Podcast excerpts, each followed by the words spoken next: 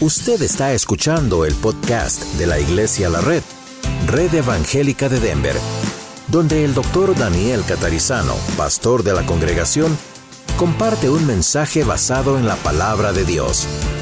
Ahora abra su corazón y permita que en los próximos minutos el Señor le hable y le bendiga.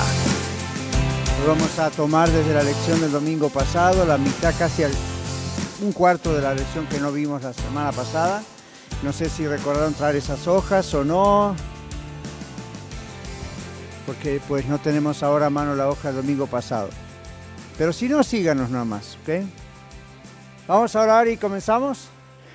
Señor, te damos gracias hoy por poder estar aquí juntos y como orábamos antes con los maestros, te damos gracias porque nos das la oportunidad de compartir tu palabra unos a otros y pedimos que tú abras nuestro corazón. No queremos que sea un domingo donde solamente recibamos información o educación, todo eso es muy bueno, pero queremos transformación. Te damos gracias que tu palabra es viva y eficaz y va a tocar nuestra vida y que así sea desde los más pequeños hasta nosotros. En el nombre de Jesús. Amén. Bueno, el domingo pasado nos quedamos allí en la última parte de la lección y como les prometí vamos a comenzar hoy desde esa parte. Y lo que vamos a hacer primero es leer en la Biblia Hechos 2. La semana pasada íbamos del 24 al 32 más o menos y hoy tenemos que seguir del 32 adelante. Pero vamos entonces a leer todo ese contexto y así poder continuar. ¿ok? Así que vamos a tomar desde el versículo 32. A este Jesús, y estamos en el mensaje de Pedro en Pentecostés, recuerda, a este Jesús resucitó Dios, de lo cual todos nosotros somos testigos. Así que exaltado por la diestra de Dios, y habiendo recibido del Padre la promesa del Espíritu Santo, ha derramado esto que vosotros veis y oís. Porque David no subió a los cielos, pero él mismo dice, dijo el Señor a mi Señor, siéntate a mi diestra hasta que ponga a tus enemigos por estrado de tus pies.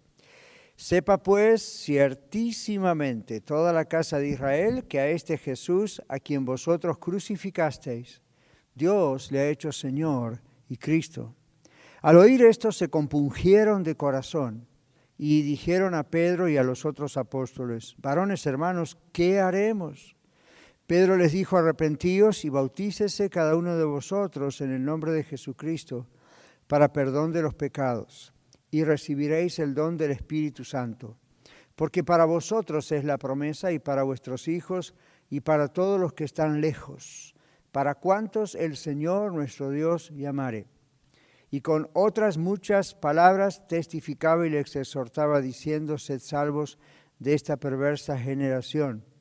Así que los que recibieron su palabra fueron bautizados y se añadieron aquel día como tres mil personas y perseveraban en la doctrina de los apóstoles, en la comunión unos con otros, en el partimiento del pan y en las oraciones. Bueno, vamos a mirar lo que dejamos el domingo pasado antes de entrar en lo de ahora.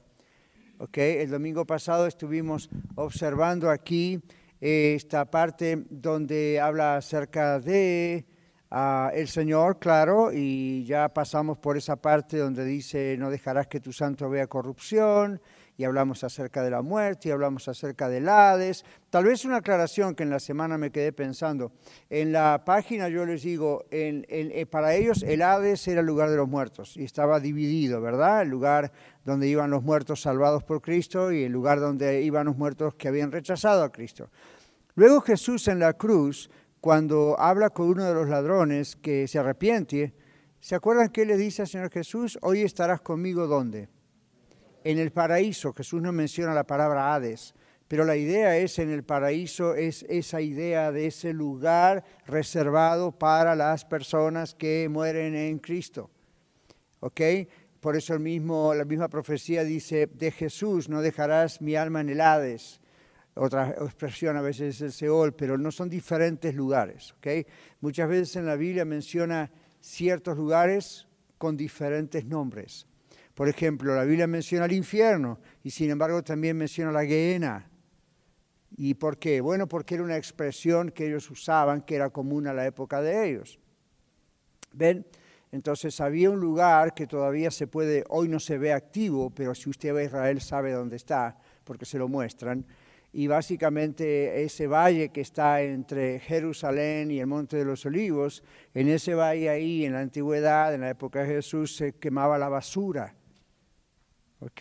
La basura hoy no se puede hacer acá, ¿verdad? Porque eso sería antigénico y la gente del medio ambiente haría juicios, pero usted sabe que en muchos países eso todavía ocurre, ¿verdad? Y aquí en ciertos lugares. La basura de un pueblo, de una ciudad, va al basural y se quema. Saben de qué estamos hablando, ¿no es cierto? ¿Cómo le llaman en su país a eso?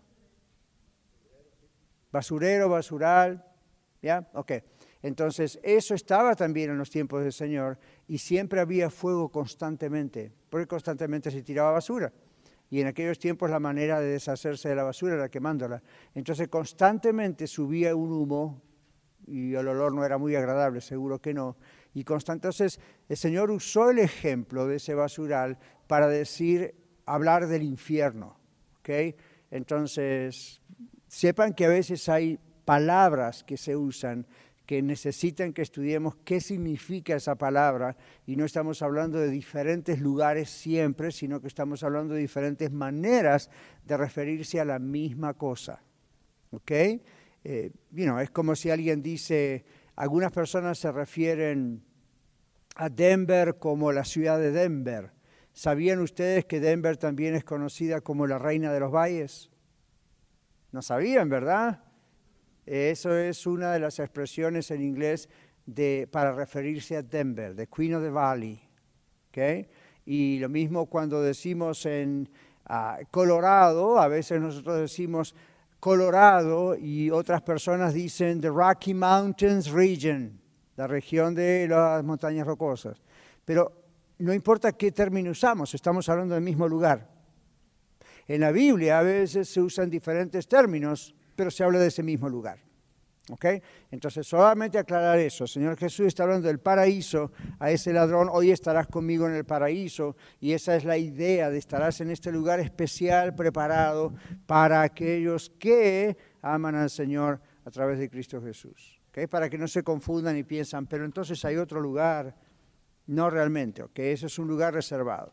¿ok? Luego la Biblia nos habla del cielo y la Biblia nos habla de cielo nuevo y tierra nueva y lamentablemente no es el tema para que hablemos hoy, pero lo menciono porque se mencionan estas palabras para que no nos confundamos. ¿ok? Ahora volvemos a la lección del domingo pasado. La lección eh, está hablando del salmo y Pedro repite un salmo y es ese salmo que estudiamos el otro día. Me mostrarás la senda de la vida la idea es, aunque esté muerto, Dios le mostrará los caminos de regreso a la vida. Esto es en su lección del domingo, voy rápido para entrar a la de hoy. Luego dice Pedro, ¿se puede decir libremente del patriarca? Entonces la idea es libremente, es decirlo todo, es decirlo con, es decir completamente el concepto y es decirlo con audacia, como decimos en inglés con boldness, ¿verdad? Entonces, luego dice, se puede decir del patriarca, y aquí hay una transliteración de la palabra. Okay, viene patriarca, viene de patria, viene del padre de familia, viene con la relación de gobernar. Y estoy leyendo la lección del domingo pasado. Se refiere al fundador de una familia. Aquí Pedro se refiere a David como cabeza de la familia de la cual viene el Mesías. David fue enterrado y su tumba estaba en el monte. Recuerdan que estudiamos eso el otro día. Ahí la gente podía visitar y usted hoy puede visitar la tumba de David. Pero se refiere al rey David como profeta quien habló del Cristo, del Mesías, mirando hacia el futuro. Esta es una declaración definitiva de Pedro de que David sabía que estaba escribiendo o describiendo la resurrección del Mesías. Así que cuando usted ve Salmo 16, versículos 1 al 11, ese salmo es profético. ¿Sabían ustedes que los salmos no son siempre solamente himnos y cantos de alabanza? Algunos son, aparte de eso, mensajes proféticos. ¿Sabían ustedes que el libro de Salmos en realidad son cinco libros, cinco volúmenes, con varios capítulos cada dentro cada uno? Y en alguna de sus Biblias dice eso. Libro 3, libro 4, volumen 1, volumen 2, porque todo el libro de Salmos que ustedes y yo tenemos en la Biblia es una colección de cinco grandes volúmenes, todos son diferentes salmos y están divididos en diferentes tipos de énfasis hay un grupo de salmos que tiene que ver con la gloria de Dios. Hay un grupo de salmos que habla de las emociones de un ser humano, ¿verdad? Como David, por ejemplo, y otros. Hay un grupo de salmos que está más referido al pueblo de Israel. Y entonces, una manera de recordar dónde está ubicado cada salmo es recordar en cuál de los cinco secciones o volúmenes está. ¿Ok? Entonces, son datos importantes para estudiar la Biblia mejor. Ahora, este tenemos aquí el Salmo 16, y eso fue lo que aparece 1 al 11, y eso es un salmo profético. Bueno, termina Pedro diciendo, este Jesús, fíjense que utiliza la palabra que. Atención, este Jesús. ¿Por qué dice este Jesús? ¿Por qué no dice simplemente Jesús? ¿Qué piensan? Otros tenían el mismo nombre, pero él viene hablando de alguien que no le había pasado lo mismo que a los demás. Está hablando de alguien que había sido crucificado. Hay un énfasis muy fuerte aquí en esa palabra, ¿ok? Dice, este Jesús. Entonces, como acá ponemos el domingo pasado, muchos nombres Jesús, pero se refiere Pedro al que se llamaba el Nazareno, Jesús de Nazaret. Y anunciado como el Mesías en los Salmos, Pedro dice, este es el Jesús que ha resucitado entre los muertos por Dios, eh, por el poder de Dios, como prueba de que Él es el Mesías. Si Jesús no hubiese resucitado de los muertos, se probaba que no era el Mesías. El Mesías tenía que resucitar de los muertos. Jesús resucitó de los muertos. Entonces, prueba que es el Mesías, prueba que es Dios hombre. ¿Ven? La salvación nuestra depende también de la resurrección de Jesús. Somos justificados delante del Padre Dios por la resurrección de Jesús. ¿Ok? Porque si Él no hubiese resucitado, nosotros no hubiéramos sido salvos, porque entonces Él no era realmente el Mesías. Pero como era realmente el Mesías, Dios hombre, resucitó a los muertos, entonces se garantiza nuestra salvación, se garantiza nuestra futura resurrección si estamos muertos, gracias a la resurrección de Jesús. ¿Ok? Porque se acuerdan que hay otro texto que dice de Jesús, primicia de los que durmieron, murieron en Cristo, es hecho. Ahora, hubo otras personas que resucitaron. El mismo Jesús resucitó otras personas. Uno de ellos, famoso, Lázaro. ¿Y qué pasó con Lázaro? Siguió envejeciendo y volvió a morir. En cambio, Jesús al resucitar, dice la Biblia, ese cuerpo de Jesús ya no tenía más la proclividad a la muerte, como usted y yo tenemos, como pasó con nosotros, que el Señor resucitó como Lázaro, ya no tenía más la proclividad a la enfermedad, ni tenía ninguna forma de nada que pudiera entorpecer, era, era completamente sin nada de eso. Y esa es la imagen de lo que nosotros vamos a hacer. Cuando el Señor, si estamos muertos, cuando el Señor Jesucristo venga, dice la Biblia, los muertos en Cristo resucitarán primero, con un cuerpo transformado, un cuerpo reconocible. ¿Ok? No, es que y know, vamos a estar cuando Cristo venga, si, Cristo viene y, y know, Harold y yo estamos muertos, y usted también, somos salvos. Cuando Cristo venga, nuestros cuerpos el Señor los va a resucitar. Y no es que Harold me va a mirar a mí, yo lo voy a mirar y va a decir, ¿y usted quién es? No, vamos a saber quién es. No, no, no podemos decir que exactamente, va a ser una copia de cómo somos hoy, pero sí nos vamos a reconocer. Y sí, sí nos vamos a dar cuenta quién es esta persona. ¿okay? Y posiblemente recordar cómo fue nuestra vida en la tierra o que éramos de la misma iglesia y esas cosas. Lo que va a pasar es que como el cuerpo del Señor va a ser un cuerpo que ya no tenga más la posibilidad de morir no tenga la posibilidad de enfermarse. Algunos teólogos, yo estaba leyendo estos días que algunos teólogos piensan que el cuerpo del Señor resucitado, ¿por qué algunos no lo reconocieron de golpe? Aunque a, lo mejor pasaron minutos y lo reconocieron. Bueno, el Señor Jesús tenía ese cuerpo perfecto, no era un cuerpo inmaterial, era un cuerpo, ¿se acuerdan que comió? Comió pescado, comió pan, bebió, estuvo con ellos, dijo que lo podían tocar, él no era un fantasma pero era un cuerpo perfecto, en el sentido de que ya no tenía más posibilidad de morir como pasó antes, que ya no tenía, y entonces él dice, así va a ser nuestro cuerpo, sin la posibilidad de morir, sin la posibilidad de sufrir, sin la posibilidad de volver a pecar. Eso es lo mejor, ¿ok? ¿ok? Sin, nada de eso. Y posiblemente con una característica visual de la persona saludable. ¿Han visto a una persona cuando ustedes dicen, esta persona se ve bien saludable? Entonces, ¿cómo perciben a una persona bien saludable? No la percibimos así como, ¿verdad? Que no, está quedando un esqueleto el pobre. No, sus ojos brillan bien, su piel está bien, su postura está bien, su peso es el normal. A mí todo es como, esta persona es saludable. ¿Han visto un baby saludable? ¿Han visto un baby enfermo? ¿Han visto una persona físicamente saludable y se dan cuenta cuando una persona físicamente no está saludable?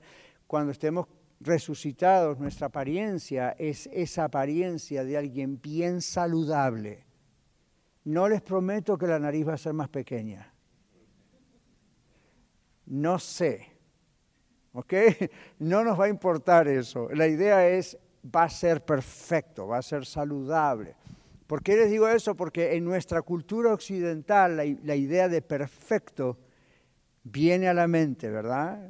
Como cierta medida de, de, ojos, de nariz, de color, de cintura, de altura. Esa es nuestra idea cultural. En otras culturas es diferente. ¿ok? Entonces, más pelo, dice el hermano Juan, ¿Sabe por qué lo dice? Porque ustedes, ustedes lo están pensando, entonces antes que se lo digan a él, él lo dice, ¿verdad? Pero Juan, mire alrededor, usted no es el único.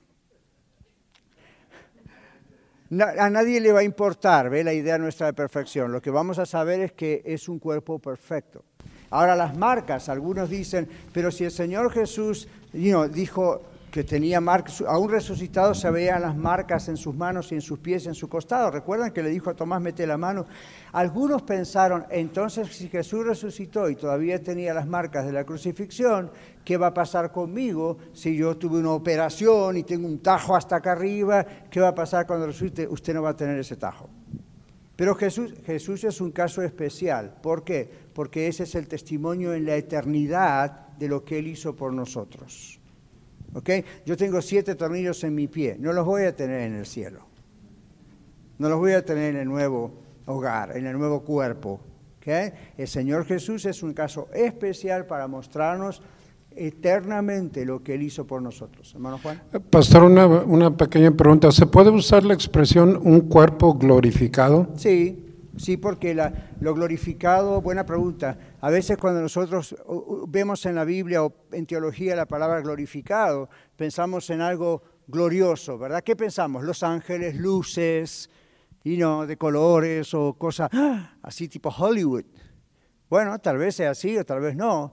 Lo que la Biblia está llamando un cuerpo glorificado es un cuerpo que ha pasado de lo terrenal a lo que es glorioso. Entonces ya no tiene los límites que tenemos nosotros. Por ejemplo, aquí en la humanidad que estamos nosotros tenemos, estamos encerrados en lo que se llama el tiempo, el espacio y el tiempo. ¿Sí? Esto es un espacio que estamos cubriendo, no podemos trasladarnos de un lugar a otro así nomás, tenemos que ir con un carro, con un avión, con un barco, con nuestras piernas, hay una distancia, eso habla del espacio físico. Tenemos un tiempo, son las 11 y 40, las 11 y 50, ¿ven? Entonces uno dice hay un tiempo. ¿Qué va a pasar en la eternidad? No vamos a estar sujetos especialmente a la cuestión del tiempo. Entonces, ah, ya viviremos en la eternidad, pero lo que sí vemos en la Biblia con relación al tiempo en la eternidad es que va a haber como etapas.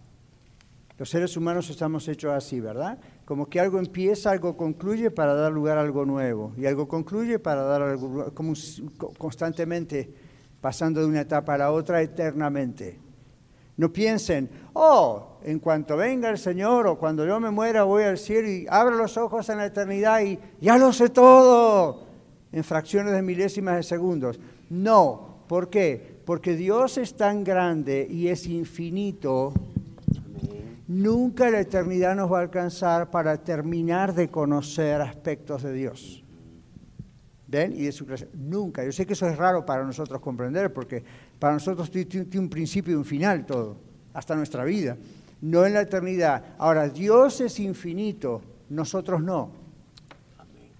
Somos finitos. ¿Qué significa eso? Aun cuando estemos en la eternidad y ya no podamos morir, siempre vamos a tener que seguir dependiendo de Dios. Eso es muy importante que lo comprendamos. ¿Sabe por qué? Porque los mormones, por ejemplo, tienen otra idea. Ellos tienen la idea de que nosotros somos con una mente finita, que es ilimitada, y algún día nuestra mente será infinita o ilimitada como la de Dios y llegaremos a ser como Dios. No way, José, no va a ocurrir. Vamos a simplemente ser perfectos, no vamos a tener relación con el pecado, no vamos a estar estructurados en el tiempo, pero siempre vamos a tener que depender de Dios y nunca vamos a llegar a ser como Dios en su naturaleza, si no seríamos nosotros dioses. No va a ocurrir. Así que si le metieron la cabeza que algún día usted va a gobernar Marte o Júpiter y va a tener los varones, sino 50 esposas y todo va a estar perfecto, lo siento, no va a ser así. Nada en la Biblia dice que va a ser así. Un par de preguntas sobre este tema y nos vamos a la lección de hoy. Esta es la última parte del domingo. Entonces, de acuerdo a lo que leemos, pastor, ya que a Dios jamás nadie lo ha visto y el Espíritu Santo pues es Espíritu, allá en el cielo quien vamos a ver es el cuerpo perfecto de Jesucristo, ¿no? Sí, vamos a ver a Cristo, es un ser humano que está allí, un ser humano Dios, y vamos a ver al Padre y vamos a ver al Espíritu Santo, porque lo que va a ocurrir es que nuestros ojos van a ser abiertos. Les digo esto, esto está preparado para el sermón, pero como ustedes vienen antes, acaba la primera. Nosotros ahora no podemos ver el mundo espiritual que nos rodea aquí mismo en este momento. Lo único que podemos ver es esto. Pero aquí alrededor, si Dios nos abriese una fracción de segundos los ojos, ustedes no saben todo lo que veríamos aquí alrededor. Dice, ¿cómo sabe eso? Por la Biblia. ¿Se acuerdan aquel profeta que estaba tranquilo mientras había todo un ejército alrededor rodeándolo? Y vino su siervo y le dijo, ¡Ah, ¡los vienen a rodear! ¿Y qué oró el profeta? Señor, ábrele los ojos. Y en una cuestión de segundos Dios le abrió los ojos espiritualmente y obviamente físicamente y vio alrededor ejércitos de ángeles que estaban alrededor rodeándolos para defenderlos. ¿Ven? La Biblia nos dice en el mismo libro de Hebreos que los ángeles son ministradores. La palabra ángel viene del griego angelos y simplemente significa un mensajero divino de Dios. Y ángeles están caminando constantemente con usted. Y donde quiera que usted está, ahí están. Hasta en su carro. Así que maneje con cuidado. Hasta en su carro. Yo creo que algún que otro ángel, mejor me voy de este carro. ¿no? se juega con eso, pero la idea es cierta. Ahora, hoy vamos a hablar de la Santa Cena, de la Cena del Señor, ese va a ser mi mensaje en el, en el servicio y por supuesto vamos a tomar la cena como hacemos cada dos domingos. Pero ustedes tienen que saber que hay un mundo espiritual alrededor nuestro y que las cosas que hacemos al cantar, al orar, al enseñar, al ofrendar, al predicar, a tomar la cena, al bautizarnos, son todos elementos que constantemente dan mensaje a ese, mensajes a ese mundo espiritual que está rodeándonos todo el tiempo, desde ángeles hasta demonios. Las cosas hay que tomarlas muy en serio. Son muy importantes. Y hay consecuencias buenas y malas para ambas cosas que uno hace. Por eso, como vamos a ver más tarde, Pablo, el apóstol, habla de no tomar la cena del Señor indignamente. Más de eso después de esta pausa. Sí. Voy a callar, Juan. Ahorita los que han muerto, entonces ellos no están en la eternidad todavía. Buena pregunta. Sí y no. Están en la presencia de Dios. Jesús dijo en ese paraíso. En. Paraíso en griego significa un jardín amurallado. Es la idea de algo protegido. Más detalles no hay.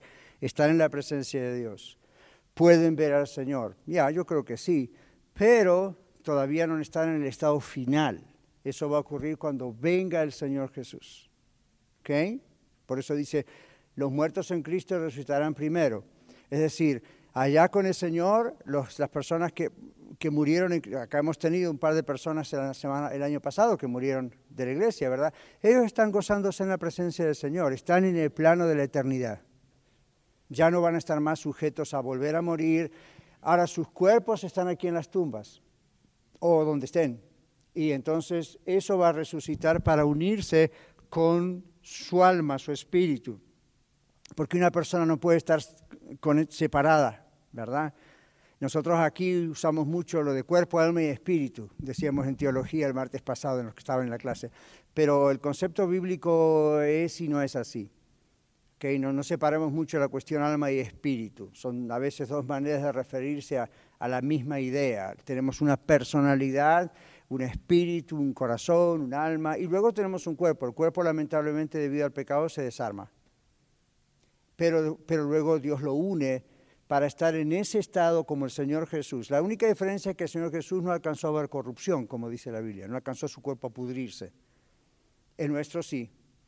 ¿Ve? Eso es lo que va a ocurrir. Como ocurría con el de Lázaro, ¿se acuerdan? Hace cuatro días, Señor, ya hiede.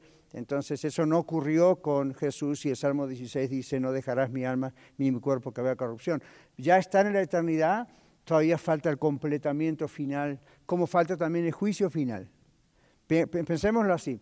El Señor ya estableció un juicio para el diablo, un juicio para los que rechazan a Cristo, pero todavía, aunque eso ya está determinado y nunca va a cambiar, no llegó el momento final. Que como decíamos el otro día, una persona puede estar condenada a la muerte, pero todavía está en la cárcel. Una persona puede estar heredando Supongamos que el padre o la madre de alguno de ustedes o míos fueran multimillonarios, ricos, ¿verdad? Y, ya somos herederos, ¿sí o no? Pero todavía no estamos disfrutando de la herencia hasta que se mueran. Por eso a veces tantas peleas entre las familias, ¿verdad? Cuando se muere el padre o la madre, están ahí pelea, pelea, pelea, pelea. Por eso los padres y las madres tienen que dejar algo escrito. Dios ya dejó algo escrito. Entonces todos nosotros, creyentes en Cristo Jesús, somos herederos. Y la Biblia dice, somos coherederos con Cristo. Pero todavía no estamos en ese, digamos, palacio. Todavía estamos aquí. Aquí tenemos que aprender a vivir como herederos. No como dice la teología de la prosperidad, ¿ok? Ok, ¿alguien más había alzado su mano? La última cosa de este tema. Sí, hermana. Ahí, Juan. Cuando nosotros muere un, ser querido y no lo enterramos y lo incineramos, entonces no estamos en contra de la palabra de Dios. Algunos piensan que sí, otros piensan que no. Eh, no hay peligro con relación a lo que sobrenaturalmente va a ocurrir, porque el mismo Dios que dijo ser luz y fue la luz puede devolver todas esas partículas esparcidas por el aire y hacerla un cuerpo. Eso desde el punto de vista científico. Si usted me pregunta a mí personalmente, a mí no me gusta hacerlo. ¿Por qué? Em, por lo que la Biblia habla acerca del cuerpo.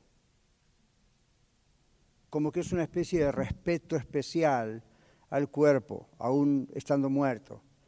Pero tampoco podemos señalar, condenar o criticar a quienes deciden incinerar a alguien. Porque vamos a este caso, eh, si vamos al lado físico, químico de la cuestión, ¿Qué pasa si usted no incinera a alguien, pero la persona muere quemada en un edificio? O sea que el problema de la incineración no es tanto de, ¿y podrá resucitar? Claro que va a resucitar. El asunto es cómo consideramos la cuestión del cuerpo humano. Entonces, ah, si el Señor nos va a resucitar y necesitamos un cuerpo, obviamente es muy importante para Dios el cuerpo. La otra pregunta es, ¿qué pasaba en el Antiguo Testamento? ¿A quién usualmente se incineraba? Ah, ahí no hay una buena referencia tampoco. Hmm. Entonces, hoy en día podemos especular muchas cosas. No hay en la Biblia nada que dice prohibido incinerar. Usted va a Japón, en Japón, ¿sabían que, ¿sabían que en Japón prácticamente no hay cementerios? En Japón es casi ley que usted tiene que incinerar a un muerto, no hay lugar. Entonces usted es cristiano y está en Japón, ¿qué hace? Me voy a morir a España muy tarde. Entonces, ah, ¿ven? Entonces, cuando la Biblia no habla directamente sobre esto se hace, esto no se hace, ahí hay que tener cuidado. Cuando la Biblia hace silencio, esta es una regla en teología, estudiantes de teología. Cuando la, donde la Biblia hace silencio sobre un tema, usted y yo también. ¿Escuchó eso? donde la Biblia hace silencio sobre un tema. No, es directo, no es un mandamiento, no es, you y uno no, no dice exactamente algo, usted y yo también hacemos silencio. Porque si no empezamos a especular y hacemos nuestras propias ordenanzas y mandamientos. Ahora, en otros temas la Biblia directamente dice no. Que para mí yo no me siento cómodo con la idea pero he ido como pastor de esta iglesia inclusive a funerales y ahí está la cajita con la persona incinerada. Esa es una cuestión de conciencia delante de esa persona y Dios. Pero tengan cuidado con lo que a veces se ve en Facebook o en muchas iglesias pensando, está bajo maldición, eso es algo demoníaco, la persona no va a resucitar o va a resucitar sin un brazo como castigo. A mí no, come on. Hay que tener cuidado con eso. Tengan cuidado con eso. Hoy en día también se está escuchando atrocidades con el tema del coronavirus. No le llamen así porque es un demonio. ¿Dónde dice que es un demonio?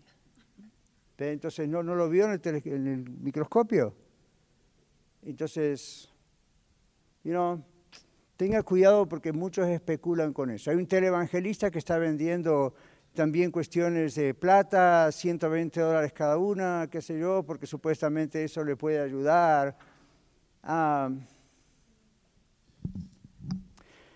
este agua tiene vitaminas especiales para coronavirus. En la oficina la vendemos por 50 dólares. ¿Quién la quiere?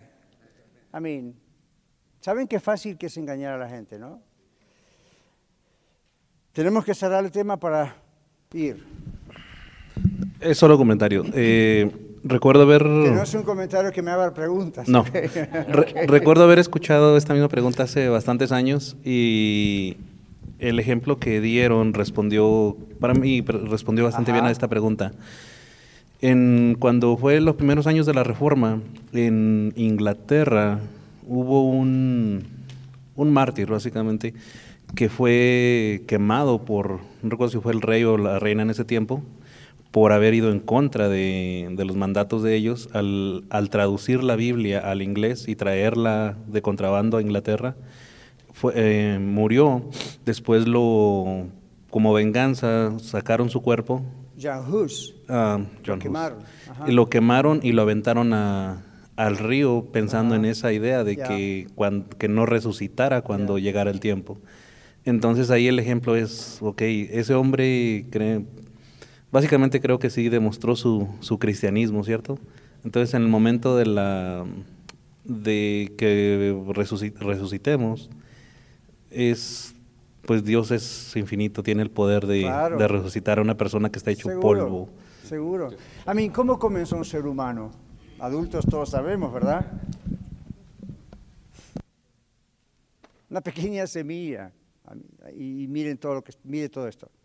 Entonces, Dijo Dios, sea la luz y fue la luz. ¿Y de dónde lo sacó? ¿Había otra lucecita por acá y la trajo y la amplificó? No. Entonces, no es problema. O sea, el problema de la incineración no es lo que se hace tanto con el cuerpo en el sentido de lo que pasa con ese cuerpo. Es una cuestión de conciencia. ¿Qué, ¿Qué hacemos? Ahora, aquí en Estados Unidos, en muchos lugares, es una cuestión de dinero. 6, 7, 8 mil dólares, algo así, ya está hecho el asunto, más o menos, opuesto a 10 o 15 mil, un funeral. Pero ahí es donde yo, Daniel, pienso, mi guía no puede ser el costo, porque si mi guía es el costo, tampoco hubiese comprado una casa que la tengo que pagar 20, 30 años. Entonces, el estándar que uso no puede ser exclusivamente cuánto cuesta algo. ¿Me siguen? El estándar no puede, la decisión no puede ser tomada en cuanto a cuánto cuesta algo, porque ahí rompemos nuestro debate, nuestro argumento. Si la decisión de un funeral es lo que cuesta algo, ¿para qué compramos una casa? Una casa cuesta muchísimas veces más que un funeral. Y usted dice, bueno, pero se paga 30 años, un funeral también si usted quiere. Entonces, no puede ser el costo de algo lo que decida. El costo de algo es si usted va a comprar un carro, una casa, pero acá estamos hablando de una persona. Entonces usted dice, bueno, eh, eh, eh, está mal, es pecado, está en contra. Ah, no sé si realmente es pecado, porque no hay nada en la Biblia que diga, es pecado. Ahora usted dice, bueno, pero en la Biblia a quienes incineraban o qué cosas se quemaban las casas de los tuberculosos y personas que tenían ese tipo de infecciones. ¿Por qué? Pues en aquel entonces no había todo lo que nosotros hoy tenemos para combatir las enfermedades bacteriológicas.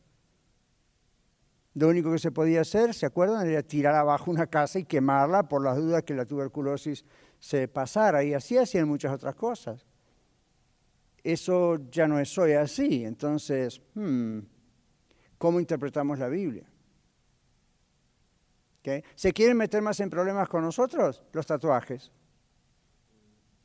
Entonces, cuando uno dice está mal ponerse un tatuaje, un cristiano debe ver un tatuaje, ok, entonces yo no digo ni que sí ni que no ahora, ¿ok? Simplemente estoy diciendo, si usted tuviese que defender el no uso de un tatuaje vía la Biblia, ¿qué textos de la Biblia va a usar? Esa es la pregunta. Entonces, mucha gente usa mal algunos pocos textos de la Biblia que hablan de no hacerse eh, marcas o orificios en la piel está en el mismo contexto las dos cosas. Cuando usted mira el contexto, eso se hacía en aquel tiempo a los demonios. O sea, la gente se lo hacía para, para una cuestión demoníaca. Hay gente que hoy lo hace por una cuestión demoníaca, hay gente que no lo hace por una cuestión demoníaca. Entonces usted me dice, bueno, ok, solucionado el problema, no es una cuestión demoníaca, no va a ser un tatuaje dedicado a demonios, pero, no se debe hacer. Y a veces las personas que me dicen no se debe hacer tienen colgados aretes. Y hasta donde yo sé, para colgarse aretes casi siempre se hace un orificio, ¿verdad? Entonces, hmm, ¿y qué pasa también si usted dice, la Biblia dice que no debe hacerse un orificio, pero usted va y se hace una cirugía? Eso es más que un orificio, es un corte. Entonces, si usted va a tomar las letras de la Biblia de esa manera, sin interpretarlas bien, eh, casi que no podría respirar. Y con, el mismo, con la misma técnica teológica hermenéutica, cuando Jesús dice, el que no come mi carne y bebe mi sangre, entonces usted, igual que a los fariseos de esa época, tendría que decir, dame un pedazo de tu dedo, Señor, quítate en análisis la sangre y dame la jeringa y me chupo la sangre. Usted ay, pastor, qué atrocidad. Yo estoy tomando simplemente su sistema hermenéutico. Entonces uno dice, ¿y cómo hago para tomar la decisión? Interprete bien la Biblia. La primera cosa que debe pensar es, ¿lo que voy a hacer puede perjudicar a mi prójimo? Después de preguntarse lo que voy a hacer, puede perjudicar de alguna manera mi relación con Dios porque mi conciencia no está tranquila con esto. Pablo hablando en Corintios 10 y 9 y 10 sobre los sacrificados a los ídolos y la carne sacrificada a los ídolos, ¿qué dice? El ídolo no es nada. De Jehová es la tierra y su plenitud. Yo puedo comer lo que se me antoja. Pero si me invita un inconverso y me dice, compré esta carne en la carnicería en aquellos años y esta carne fue sacrificada a los ídolos, Pablo dice, no lo coma. Ahora usted y yo vemos en Facebook, no lo coma porque un demonio le va a entrar por ese pedazo de carne.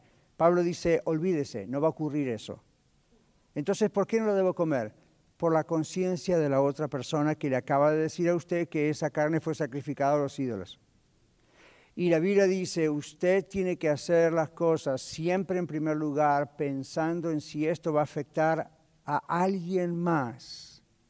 Entonces, si usted dice, bueno, yo tengo libertad en Cristo y para mí el tatuaje no es pecado, ya lo miré en la Biblia, o, la incineración no es pecado, no tengo problema con eso, delante de Dios soy tranquilo. Fantástico, gloria a Dios, pero piense en los demás. Esa es la clave. Jesús dijo, lo mismo que dijo en el Antiguo Testamento. Amarás a Dios con todo tu corazón, con toda tu alma, con toda tu mente, con todo, o sea, con todo tu ser, y a tu prójimo como a ti mismo. Y todos los, profetas, la ley se resume en ese mandamiento. Todo fue escrito para ese mandamiento. Entonces, cualquier cosa que estorbe nuestra relación personal con Dios y estorbe a un prójimo más débil en la fe, eso es lo que Pablo está diciendo. No se debe hacer. Entonces, en síntesis, nuestra libertad en Cristo siempre la tenemos, pero como dijo alguien, termina donde empieza la libertad de otra persona. En Europa toda la gente toma vino como si nada pasara y nadie es raro que se emborrachen. Yo he estado en casas de creyentes llenos del Espíritu Santo y ahí le dan una media botella, media, ¿cómo es? Copa o vaso de vino en la comida. Y usted dice, no me libre, yo jamás haría una cosa así. Para ellos no es pecado. Entonces usted dice, pastor, no diga eso porque está promoviendo que la gente toma vino. No, no. Yo me crié en ese ambiente europeo, aunque era en Sudamérica. Dice, entonces usted toma vino en su casa. No. ¿Por qué no lo hace? Por usted. Ni en privado lo hago. ¿Por qué? Por usted. Porque soy el pastor porque soy un creyente miembro de esta iglesia y en esta cultura latina y americana eso puede ser un estorbo. Y usted dice, pero para usted cree que es pecado, no. ¿Pero por qué no lo hace? Por usted. ¿Ok? No me doy palmaditas en la espalda, simplemente estoy tratando de... Ok, la Biblia dice esto. Ahora, pero ¿y no le puede afectar? Sí, ¿No dice la Biblia no mires al vino cuando rojea? Sí. ¿No habla la Biblia de la borrachera? Sí, lo cual prueba que el vino de la Biblia era vino de verdad. Si no, no emborrachaba a nadie. No tendría todo lo que tiene hoy, pero obviamente emborrachaba. Entonces, eh, lo que estoy poniéndole con todos estos ejemplos, tatuajes, vino, drogas, eh, eh algunas de estas cosas no las hacemos porque afectan nuestro cuerpo físico. Nuestro cuerpo es templo del Espíritu Santo. La cuestión de los tatuajes termina siendo un problema físico y médico porque afecta todo lo que usted pueda. Mire, las cremas que ustedes usan para las manos ya entraron a su sangre. Yo acabo de lavarme las manos y acabo de usar ese desinfectante, no porque está el coronavirus, lo hago siempre. By the way. Entonces lo hago siempre porque saludo a mucha gente. Yo no sé quién, cualquiera, yo cualquiera podemos haber tocado algo. Entonces, como nos estamos saludando, trato de cuidarme y cuidarlos. Eso ya entró por mi piel. Ya está en mi sistema. La crema, el perfume, la colonia, el jabón. Usted dice, ah, no, las mujeres o los hombres aquí cristianos no deben usar perfume, no se lave la cara. Solamente use agua. Porque hasta todo entra por los poros, todo. Tanto es así que si usted tiene ciertas enfermedades graves, el médico no le va a dar algo para tomar, posiblemente lo va a inyectar, porque es la manera más rápida que entra. Si usted tiene un problema del corazón y si está por morir, casi siempre va a tener que agarrar una pequeña pastillita que hay que ponerse debajo de la lengua, ¿verdad? ¿Por qué? Porque ese es el receptor más rápido que tenemos. Ajá, ajá. ¿Ven? Eh, ¿Quiere tener vitamina D que metabolice en 30 segundos? Acá, ah, ahí abajo. Mm, haga así, ya entró. Entonces, cuando hablamos de tatuajes, estamos hablando de tinta que está entrando dentro de nuestra piel. ¿Ven? Entonces, uno dice, bueno, tengo libertad en Cristo de hacerlo o no hacerlo, es mi problema, pero estorba a alguien más, entonces mejor no lo hago. Número dos, ¿y mi templo? ¿El templo de Dios? ¿Esto puede afectarme? Sí. De la misma manera que puede afectarle comer 10 tortillas en vez de 4. En serio. La Biblia habla de la gula. ¿Saben qué es la gula, verdad? Diría el italiano, mangia, mangia, mangia. Entonces llega un momento que uno se olvida que eso también? Entonces uno dice, bueno, tenemos que pensar todas estas cosas desde todos estos ángulos antes de llegar a esa conclusión. ¿Ok? Cuando Pedro estaba hablando de la resurrección de Cristo, ¿no se metió en todos estos problemas? que nos estamos metiendo nosotros. Pero estos son temas actuales, estos son temas que ocurren.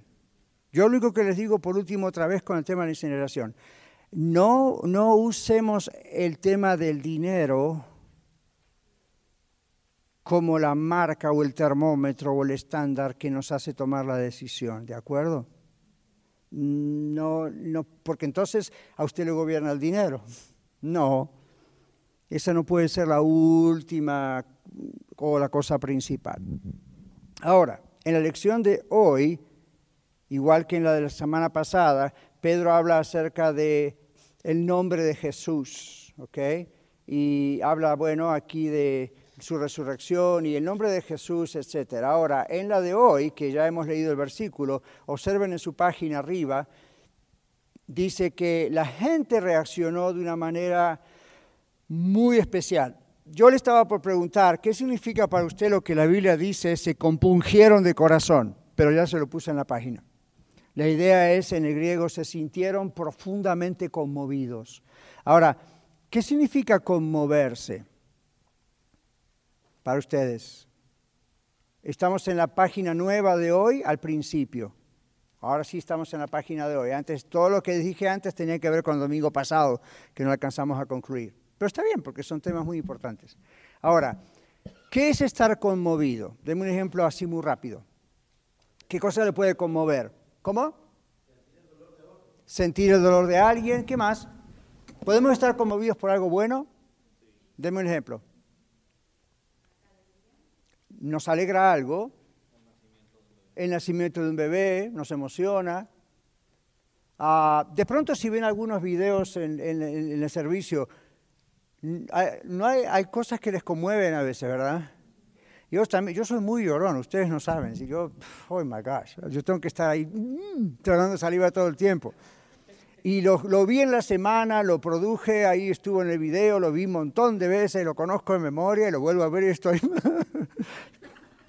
Tranquilo, Daniel. Ahora, you know, eso, eh, hay personas que somos un poco más sensibles. Ah, y no nos hace mejores personas, tenemos una sensibilidad a ciertas cosas. Ahora, esta gente se compungió, y ese término está muy bien en Reina Valera. ¿Qué, qué, cómo, qué es compungirse? ¿Qué, ¿Qué, habrá querido decir esto de que se compungieron cuando, cuando Pedro les dijo, este es el Jesús que ustedes mataron? ¿Quisieron llorar? ¿Desde adentro pasó algo, Juan? ¿Se entristecieron? ¿Hubo un dolor profundo por lo que hicieron? Claro, René, ahí quería llegar. Llegó el momento de la culpabilidad. Eso es lo que produce arrepentimiento, como René está diciendo. Uno llega a la culpabilidad. ¿Por qué, ¿Por qué digo que lo que René está diciendo es tan importante? Porque uno puede estar compungido en el sentido de sentir culpa, pero hasta cierto nivel. ¿Vieron como los niños? Lo que hice estuvo mal. ¿Ustedes saben que hay ciertos animales que experimentan culpa? ¿Tienen algún pet o algún perrito, especialmente los perritos? ¿Vieron cuando hacen popó donde no deben y usted los entrenó? ¿Y vieron que después usted los mira y esconden la cola y bajan la cabeza y miran por acá arriba? ¿Se dieron cuenta, verdad? Los animales experimentan el concepto de culpa, no como nosotros, razonablemente, pero se dan cuenta cuando algo no está bien. Ahora, este no es, usted no puede decir mi perro se compungió, pero los seres humanos sí podemos llegar a compungirnos. ¿Por qué? No es solamente el nivel de culpa como una reacción, eso es el nivel animal, no, buenos animales, es el nivel de culpa que nos lleva luego al arrepentimiento. Porque ellos se compungieron de corazón. ¿Y cuál es la siguiente frase que dicen? ¿Qué haremos? Ese qué haremos es una expresión trágica, como diciendo, nos damos cuenta que matamos a un ser puro, santo, perfecto, Dios, hecho hombre. ¡Wow! Esa es la verdadera conversión. Estoy haciendo la pausa a propósito. ¿eh? Esa es la verdadera conversión. Si usted dice, bueno, yo me convertí un día porque tenía problemas con mi esposo, pero you know, me trajeron a la iglesia, las cosas empezaron a solucionar, ahora aprendí nuevos códigos de conducta, el pastor es consejero, entonces me dio algunas ideas de, cómo hacer, ok, fine. La pregunta es, ¿pero llegó alguna vez a darse cuenta que su pecado llevó a Cristo a la cruz? Lo mismo me pregunto yo. Yo nací en un lugar cristiano. Cuidado con sus hijos. Es bueno que nací en un lugar cristiano. Mm, no los empuje a que acepten a Cristo o que vayan al bautisterio se bauticen. Insístales en lo, en lo que deben hacer en su corazón y cómo comprenden la palabra, pero tenga cuidado. ¿Ok? Dios quiere seguidores de Cristo, no simplemente creyentes de una ideología. Dios quiere realmente seguidores de Cristo. Uno no puede ser seguidor de Cristo si en primera instancia uno no se da cuenta lo que hizo. Y usted dice, pero pastor, yo no estuve ahí en dos mil años atrás en Israel, en Jerusalén, gritando crucifícale. Ellos representaron lo que usted y yo hubiésemos hecho. Ahora, algunos no lo hicieron. Los discípulos no lo hicieron. ¿Por qué? Porque ya le conocían. Pero los que no le conocían, crucifícale, crucifícale. Entonces, lo mismo pasa con Adán y Eva. Adán y Eva pecaron en el jardín del Edén, ¿verdad? ¿Y por qué se nos inculpa a nosotros de algo que nosotros ni existíamos? Es lo que se llama, se imputa la culpa de uno sobre el resto. Entonces, de la misma manera que en Adán todos pecamos, de la misma manera en Jesucristo por su sacrificio en la cruz todos somos salvos. Los que ponemos nuestra confianza en Él. ¿Lo ven? Cuando Cristo murió en la cruz, murió representándole a usted y a mí. ¿Captaron eso? Cuando Cristo murió en la cruz, murió en la cruz por usted y por mí. Entonces, Él era el hombre, el ser humano perfecto, que solo Él pudo representarnos a usted y a mí en la cruz. Cuando Cristo resucitó de los muertos, ¿por qué dice primicia de los que durmieron en ese hecho? Él es nuestro representante. La garantía de que usted y yo vamos a resucitar si estamos muertos cuando Cristo vuelva es que Cristo resucitó. No hay duda de que vamos a resucitar. ¿Por qué? Porque Cristo resucitó. No hay duda de que somos salvos. ¿Por qué? Porque Cristo murió por nosotros. La duda es que somos salvos es si usted no puso su fe en Cristo y en lo que Cristo hizo por usted. Pero solo para ver, para que ustedes vean desde la perspectiva de Dios, desde la perspectiva bíblica, cómo trabaja esto de uno hace algo y la pagan todos. Uno hace algo y lo resuelve todo. ¿Ven? Ahora, si lo piensan hoy en día a nivel documentario, eso es lo que ocurre hoy a nivel de documentos. Cuando mi esposa y yo firmamos la compra de nuestra casa, nuestros hijos vinieron a vivir con nosotros. ¿Por qué si ellos no la pagaron? ¿Ven? Aún en los tratos humanos, lo que hace la autoridad de un hogar implica al resto porque todos son de la misma familia. Lo que hace el Señor nos incluye a todos nosotros si aceptamos eso, porque Él representa esta familia. Ahora, ¿qué tal si cuando mi esposo y yo compramos una casa, mis hijos, uno de ellos dijeran, no, no quiero vivir contigo? ¿Qué hago? ¿Ven? Especialmente cuando ya son mayores de edad. No, no quiero vivir contigo. Pues no lo puedo obligar, pero la casa está abierta. Cristo murió por nosotros, tenemos un hogar eterno en el cielo con Él. La casa está abierta, it's up to you si quiere vivir en la casa o no. Así que tenemos totalmente, constantemente mensajes de la salvación y de lo que Cristo hizo todos los días si queremos verlos. Ejemplos todos los días, como el que les acabo de poner. Así que este compungirse es un verdadero arrepentimiento. No es solamente me da pena, me da lástima cómo se pudo haber hecho algo así. Esto es, wow, es como que yo lo hice. Murió por mí, no por los judíos. Murió por todos nosotros. Por eso la Biblia dice, por todos murió, para que los que viven ya no vivan para sí mismos, sino para aquel que murió y resucitó por ellos. Entonces, tengo una noticia para usted que usted ya sabe. Desde el día que usted entregó su vida al Señor Jesucristo, usted firmó un pacto con el Señor y, y ahí está. No es para un solo día, es para toda la vida. ¿Ok? Entonces, Pedro les dice en el 38, verso 38, arrepiéntanse, esta es la respuesta de Pedro. Pero, pero ve, otra vez, eh, llegaron al punto del arrepentimiento genuino y a ese punto tendríamos, tenemos que haber llegado nosotros o no somos salvos. Cuando llegamos a ese punto es donde nos dijo el pastor o la Biblia, un vecino, un amigo cristiano, usted dice, ok, ¿qué debo hacer para ser salvo? Arrepiéntase. Y acá viene la otra cosa, ¿Qué significa arrepentirse? Dice la hoja. Tomar una decisión determinante. En el hebreo, que es el término, uno de los, ah, idiomas de la Biblia, para arrepentimiento significa un cambio de acción. En el griego, como en el Nuevo Testamento, o luego la Septuaginta, toda la Biblia traducida al griego, es un cambio de mentalidad también. ¿Okay? Entonces usted dice, pero el Espíritu Santo, pastor, es el que cambia mi mentalidad. Eso es en el proceso de la santificación, cuando empezamos nuestra vida cristiana hasta que estemos con el Señor. Pero Él está pidiendo que tomemos una decisión nosotros, aún todavía sin ser creyentes, y Él nos da las fuerzas para hacerlo y el entendimiento. Esta gente dijo, ok, ok, ok, wow, nosotros matamos a Jesús, oh my gosh, ¿y ahora qué hacemos?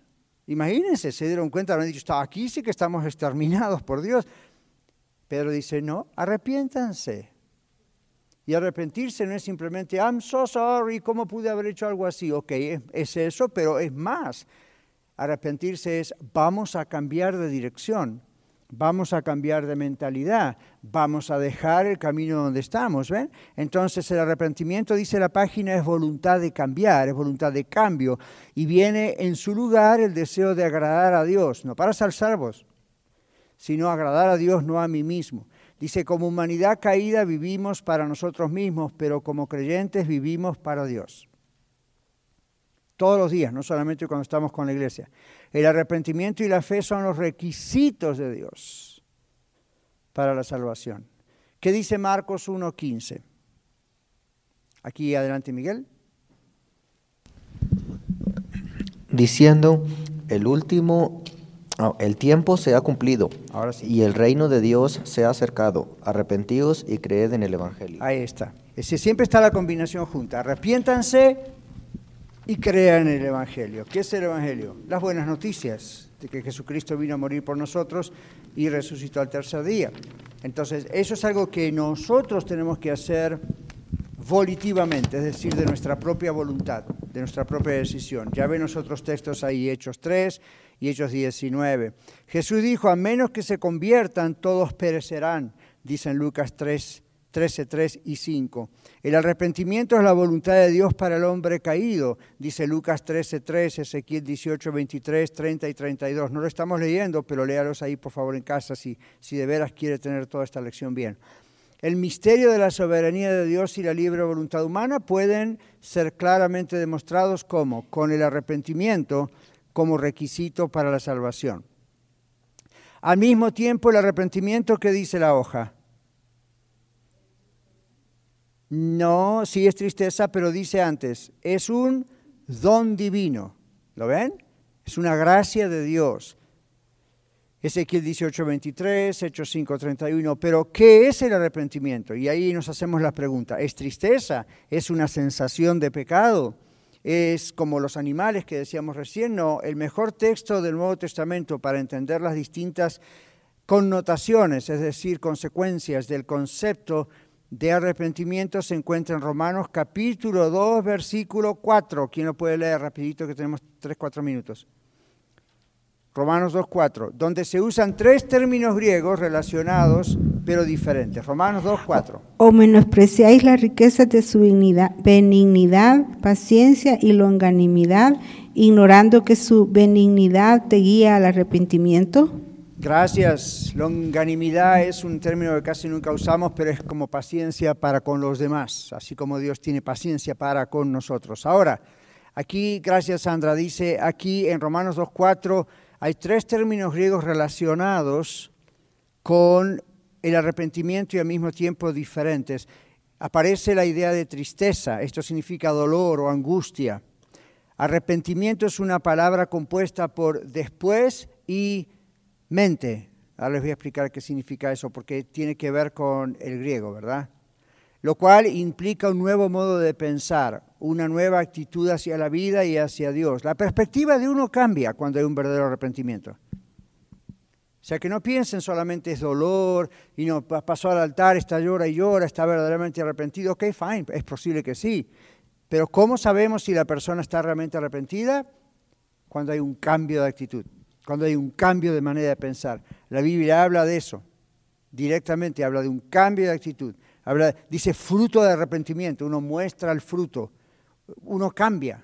Que Dios, y ahí es donde el trabajo del Espíritu Santo comienza a hacer algo muy notable.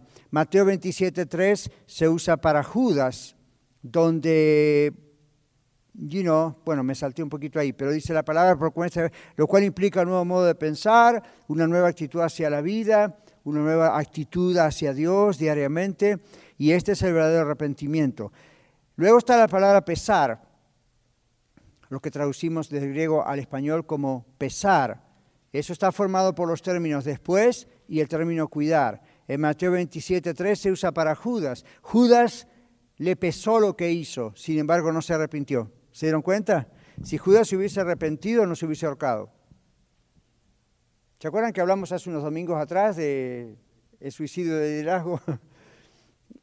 no hubo este nivel de arrepentimiento. Que quedó en el pesar, quedó en la tristeza, se dio cuenta que lo que hizo estaba mal, pero tomó las, las cosas por su propia medida. Hebreos 12 nos habla de eso para el ejemplo de Esaú implica pesar por las consecuencias más que nada. Es, cuando la persona dice, ah", como los niños, ¿ok? Los niños a veces, ¿cómo sabemos si están arrepentidos o no? Uno, están arrepentidos porque se dan cuenta que lo que hicieron está mal y no lo quieren volver a hacer. Dos, están arrepentidos porque saben las consecuencias. ¿Ven? Entonces, Judas estaba arrepentido no tanto por entregar a Jesús, sino por las consecuencias que eso significaba. Entonces no es genuino arrepentimiento. Genuino arrepentimiento es cuando uno dice, lo que hice está mal, esto es pecado delante de Dios. Más allá de lo que Dios va a hacer conmigo. Y uno dice, pero el pecado tiene sus consecuencias. Ya, pero diferente sería decir, lo que hice no sé si está tan mal, pero las consecuencias son las que temo. Como aquella muchacha que hace muchos años atrás, bueno, no tantos, y fue en Denver, donde quedó embarazada soltera y yo le y era una muchacha que profesaba tener a Cristo en su corazón, no era alguien que estaba intentando, visitando la iglesia. Entonces yo dije, bueno, pero ¿qué, qué piensas de tu pecado? ¿Lo ves como un pecado? Y no lo veía. Bueno, lo que hice está mal, pero lo único que yo quiero es que este hombre provea pañales para mi bebé. ¿Really? ¿Eso es todo lo que te importa? Hmm, entonces no hay un verdadero arrepentimiento. Bueno, pero a mí esto es, hoy en día lo hace mucha gente. So, mucha gente mata, vas a matar, mucha gente se emborracha, te vas a emborrachar, mucha gente se droga, te vas a drogar. No, como que no agarraba la onda del asunto. Entonces no había un verdadero arrepentimiento, ¿se da cuenta? Lo que estaba diciendo es, no me importa robar un banco, lo que me importa es que me agarren y me metan en la cárcel. Un verdadero arrepentimiento es, está mal robar un banco. Uno acepta que lo que ha hecho está mal. Entonces, está bien, tenemos que predicar, sea salvo para que no vaya al infierno, pero el motivador no debe ser el infierno, el motivador debe ser por qué tiene que ser salvo realmente. ¿Ven? Entonces, tenemos que terminar, pero este, estamos de mitad, mitad página, mitad página esta vez, pero no importa. ¿Ven la idea? ¿Lo captan? Es importantísimo que lo captemos. ¿Saben por qué, mis hermanos? Porque depende de cómo captemos esto, evangelizamos a otros. Depende de cómo captemos esto, estamos seguros si somos, somos salvos o no. Depende si captamos esto, es donde, cómo discipulamos, cómo enseñamos, cómo predicamos, cómo vivimos ¿Ven? Entonces, eh, cualquiera sabe a un no creyente cuando algo lo hace mal. Pero quédense con esto en la cabeza. ¿Cuál es la diferencia? Esa es la diferencia. Vamos a poner ejemplo del banco para terminar otra vez.